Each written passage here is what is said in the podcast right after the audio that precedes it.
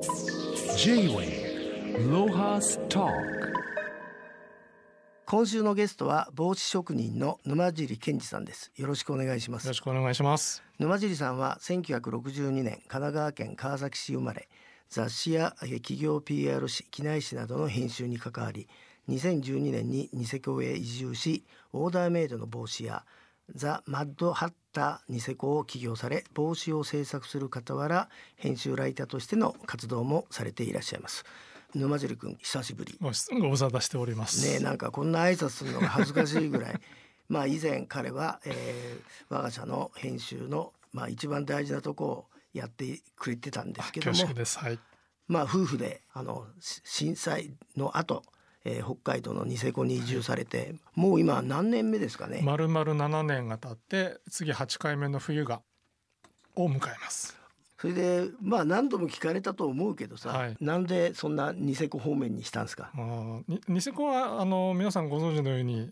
あのスキーで有名なとこなんですね。そうだね、はい、だからまあ本当に怒ら小倉さんに言ったら怒られちゃうけど40を超えて始めたスキーがうまくならなかったんでちょっとどっかで詰めてやらなきゃ間に合わないと思って ニセコまず本当にそんなことからニセコになったんですね。い行ってみたいと。まあその中でもニセコってあれですか？交換言われてるようにそのパウダースノーっていうのははい。確かにすごいんですか、うん、だから最初に行った時にやっぱりそその雪にやられちゃったわけですね。あの拙いの下手くそなんだけど、まあ、1.5倍上手になるっていうんですかね。思えるいい雪だったっていうのが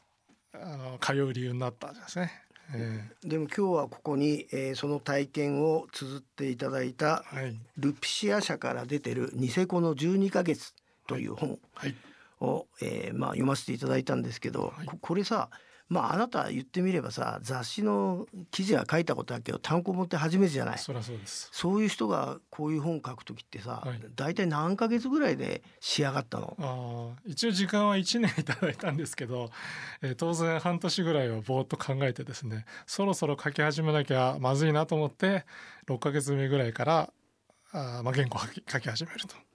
えそれでちゃんと予定通りあ残り6ヶ月でゴールできたんですか、1ヶ月遅れでしたね。はあ本当は715に出したかったんですけど、うんえーまあ8月頭、まあ半月か、うん結構優秀ですよ。ねえ はい。本当だよね。あのまあ誰でもこれこの表紙の漢字とさはい。タイトルであのプロバンスの12ヶ月、はいはいピーター・メールだっけ、はい。思い当たるんだけどさ、はい。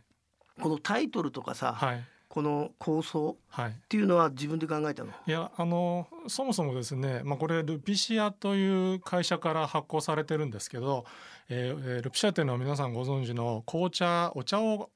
販売する会社なんですよね。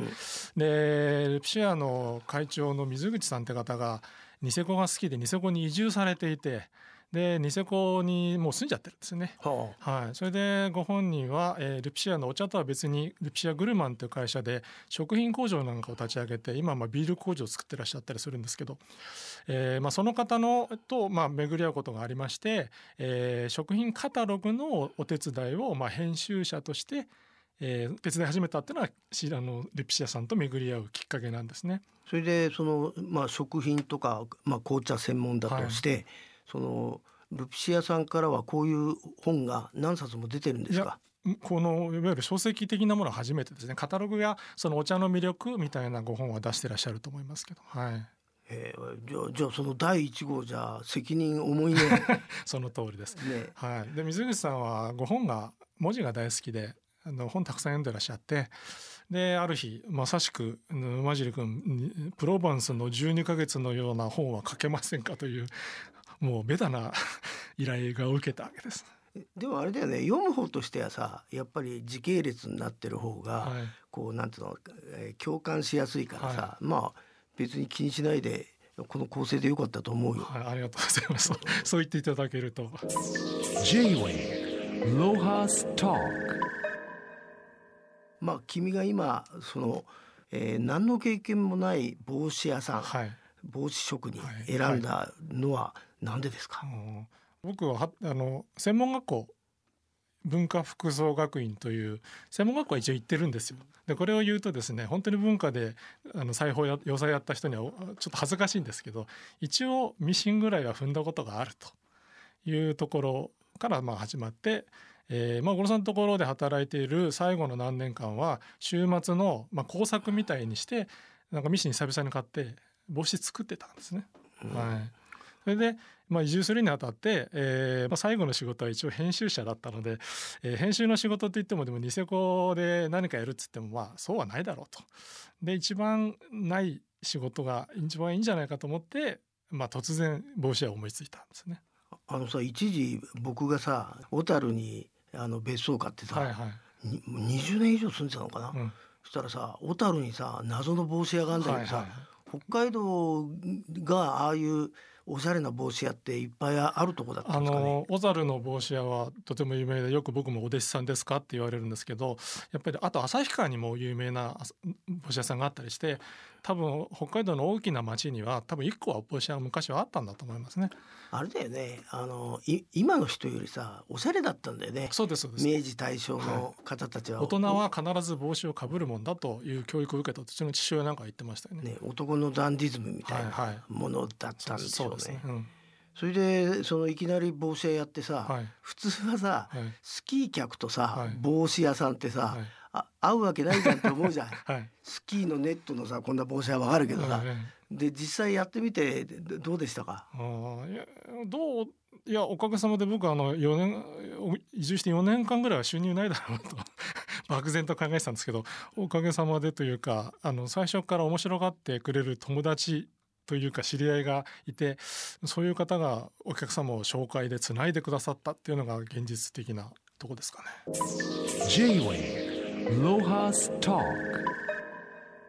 ご自分のさその帽子のええあのなんか特徴はいをちょっと教えていただけます？か、はいまあまあ自慢話でいい？まあ、自慢までありがとうございます。いや、もともと僕、あの父親がさっきの話じゃないですけど、帽子好きで。あの冬物と夏物をこう衣替えするぐらいな機動楽な人だったんですね。靴、帽子とかスーツとか当たり前の人で。で、ただ頭が大きいんで帽子がかぶる帽子がなくて、ずっと苦労してたと。である日思いさっき言ったみたいにあ自分で帽子作れんだったら作り放題じゃんと思って作り始めたのがきっかけだったんですよね。なので、えー、と靴と比べていただけると分かると思うんですけど靴って5ミリ単位で整理した人がいたんですね。だから何点5っていうふうにだからそこで皆さん 5, 5ミリ単位で自分のフィッティングをやるんですけどあの帽子って完全に置き去りになったんですね。だいたいフリーとか L とかなので、えー僕が頭のサイズを合わせてお作りすると僕は自分自身は大きいサイズだったんですけれど、えー今度小さいという方もたくさんいらっしゃって、まあ、それが理由で被らない人もたくさんいらっしゃり、まあ、あのサイズさえ合わせればあのやっぱりあいいのねっていうことでまあなんとなくそういう方が本当にリピーターになってくださったっていうんですかね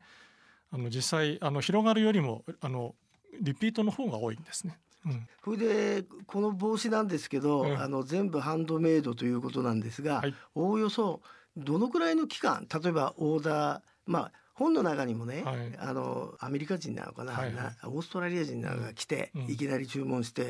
うんどうしてもこの現物でいいっていうね、はいはい。人も出てきましたけど、はい通常はオーダーしてどのくらいで出来上がるんですか、のー初期の頃は2週間ぐらいがで始まったんですけれど、えー今はだいたい1ヶ月から、まあ、余裕を見て2ヶ月で1ヶ月2週間とか言ってるとですねあのあ自分の生活ができなくなるんですね。とにかくそのせわしくお作りしなければ間に合わないので。でなのでやっぱりあの仕事も一生懸命やってるんですけれどでもちょっとは自分の生活もしなきゃいけないので。それでまあ余裕を持って今1ヶ月であの大きなあの受注会なんかをやった時には、えーまあ、2ヶ月とか言ってその中で、まあおまあ、早めにお納めするということをやってる。J-Way Lohas Talk. まあ本の中にも出てくるんですけど、まあ沼尻君は記事にもこだわってて、あのまあ翼の王国の取材先だったスコットランドはい、に行って、ななんだっけあの記事のハリスツイードですね。ああこのハリスっていうのははいどどこが帽子にぴったりしああ合ってたの？まあ、ツイードってやっぱりこうあのなんだろうな、えーフォーマルではなくてやっぱりカジュアルなんですよね。で英国ですとカントリーウェアあのハンティングとかや山歩きとかそういうフィッシングとかそういう時に着るものであのやっぱりニセコの雰囲気とそのハリスおよび、えーまあ、ハリストというその島に行った時の雰囲気がよく似てたですねだからぜひともこの技術使いたいと思って今でも毎年、えー、取り寄せて増やしてるという感じでしょうか。まあそうやって聞くとさ、えーとそうまあ、銀座の英国屋みたいな、はい、ね趣だから大体いいくらからいくらぐらいなの？男物と女物で値段違うのかどうか形によって値段が違って大体1万円前後ぐらいからまあなるあまりあの高くならないように2万円ぐらいの中ではまるようにして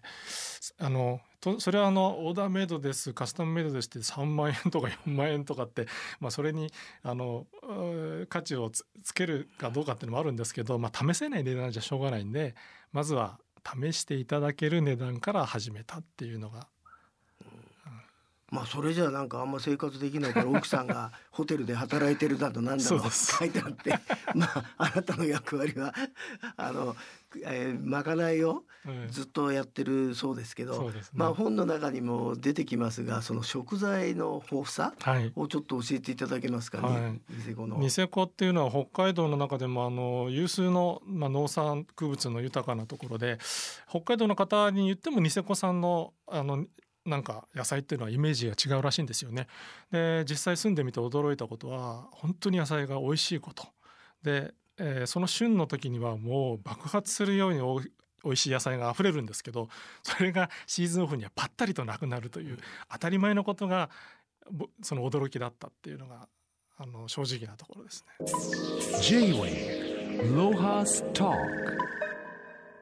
まあ、そんな沼尻君にとって実際その7年間でニセコがどう変わったか、はい、僕たちがふわっとなった時はオーストラリアのやつが不動産でホテルでバブルになっちゃって、はいはい。はい、それで売り抜けてっていうとこまでは覚えてますが、はいはい、教えていただけますか？ニセコの元凶。はい、でそのオーストラリアの後にやってきたのが韓国や香港の人ですね。でまあそれはあの東京のビジネス見てても同じようにそういう人たちが元気にお金を持ってまあ、入ってらしたということで今もうオーストラリアの方々が今度そちらの方の皆さんに売り売って売り抜けた、という印象が強いですかね。うん。うんそれで実際あれですか？その街歩いてると、はい、ハイシーズンは、はい、え日本の人の方が少ないあの特に日本の人そうです全く少ないですねで日本の人はホテルとスキー場しか行かなくて街を歩かないんですよね比較的。なので、えーと、街を歩いてなんか楽し、えー、地域を楽しんでらっしゃる方は外国人が多いですね。あの僕はちょっと分かんなかったのは本の中でニセコがね縄文で気がいいってまあ、はい、お猿の島さんが言ってるってあったんだけど、はいはい、あのアイヌの人たちであんま住んでなかったいや住んでましたよ。ただあのその遺跡としてあの残ってるのは、まあ、その縄文の時代の遺跡と旧石器の時代の遺跡がまあのあの多いんですね。でアイヌの人たちの生活様式というのは、まあ、まあ遺跡とは言えないじゃないですかもちろんあのつい前の話ですから。なのであのいたと思いますがでもちょっと逆に言うと面白いんですけどそういう記録が、えー、あまり出てこないというか残ってないというかね。ね、はい、全く本の中でも触れられてなくて、はい、なんか僕はなんか食べ物の中でさ、はい、アイヌネギとか出てきたからさ、はいはいはい、あそこら辺で触れるのかなと思ったら触れてないんでじゃあその痕跡があんまり今残ってない珍しい町だね。あのそうですね、うん、あのもちろん住んでいらしたという話は聞いていますけれどもじゃあ実際はどの方がみたいなことは全くわからないですね。J-Way ロハスターでもさ沼尻させっかく書いたんだ本作ったんだから、はい、売りたいんだと思うんだけど まあいろんな人は読んでほしいかな。はい、そのこのルピシアってとこから出てるとさ、はい、どこで一般の人は手に入んの？本屋さんでも入んの？いやあの結局あのルピシアさんのルピシアさんはまあお茶であのインターネットの何ですか、えー、ネットショップをオンラインショップを持ってらっしゃるんでそこから買えるというちょっと面白い。まあ一番、はい、あの手軽は、はい、そそうですね。それはもう全国の東京からでもそのネットからは買えると。あとさなんかい。ただいた手紙にあのビームスとかああいうので本の、はい、えー、なんとかな本と帽子の受注会やってるの、はい、あのセット？あのいやまあ本は今年たまたま持ってきたというあれですけど、あのビームさんとはもう3年ぐらいあの注文会をやらせていただいていてあと北海道のあの札幌の丸い今井という百貨店でももう4年ぐらい出張の受注会みたいなその2つの出稼ぎが僕にとってはとても重要で あのおかげさまでその2つをで、まあ、あのも回しながらニセコと三角形でやってるみたいな。なるほど、はい、あれですか？九州の人暑いから帽子帽子あんまいらないのかな？あのあの博多にいらしたらという言ってくださることもあるんですけどまあ遠いですからね。やっぱり費用もかかりますし。でも博多もあの受注会やってくれという声は一度いただいたことありますけど百貨店の方からで。あとこあのこの本の中にねあのそれこそピーター・メールじゃないけど同じような移住者で、まあ、ユニークな人がい,、い、っぱい出てくるんだけど、はいはい、そういう人たちとあなんとかなこうやって、えー、知り合うきっかけっていうのは、はい、なんかずいぶんあの犬のスパーキー君を褒めてましたけど、はい、そういうもんなんですか？あのそそうですね。犬はねでもやっぱり人の垣根を下げると思ったのは実際ですね、うん、スパーキーがき、まあ、犬が来てから、えー、その散歩の際にいろんな人に声をかけられたりとかあのそれまで会釈しかしなかったご近所さんと仲良くなったりとか、まあ、そういうことは実際あったですね。このえー、リンゴが好きな犬は、はい、あの何歳なんですかこれ？えっと三歳半ですね。じゃあ長生きするからあれだね。まああと10年は頑張ってくれるんじゃないかと。それで実際あれですか？らそれだけあの体にいいもん食べて、はい、あのまあ途中でね、えー、実際、えー、福島の話とか、はい、ほんのちょっとだけ君らしいね、はい、遠慮がちな、はい、本音が出てきましたけど、あのい生きる希望っていうのかな、はい、ずいぶん変わりました？都会での時と。あまあなんですかねまあ話すと多分 長くなっちゃうけど、まあ、本当に自分なりに今度、えー、樽を知るっていうのはちょっとオーバーかもしれませんけどあのまあねあの夫婦共稼ぎで東京で子供もなしでやってましたからそれなりに1年に、まあ、あの収入とかあったわけですよね。なですけどそれ全部なくなっちゃいましたからあのそれをから始めてそういう意味では、え、経済的にはかなりえー、マイナスだったわけですけれどもそれでも僕自身は楽しく暮らしてきて、えー、まあここに本当一日でも長く住みたいなって思ってはいますね。えー、まああれだね東京でうちの給料安いからまあな 鳴らされてたんだ おかげさまでトレーニングができてました。まああの、えー、この本一冊に限らず、はい、ぜひまあニセコの魅力を伝えるべく、はい、もっともっとあのみ皆さんと知り合って楽しい話を聞かせてください、はい、今日はどうもありがとうございました。ありがとうございました。J-Way Lohas Talk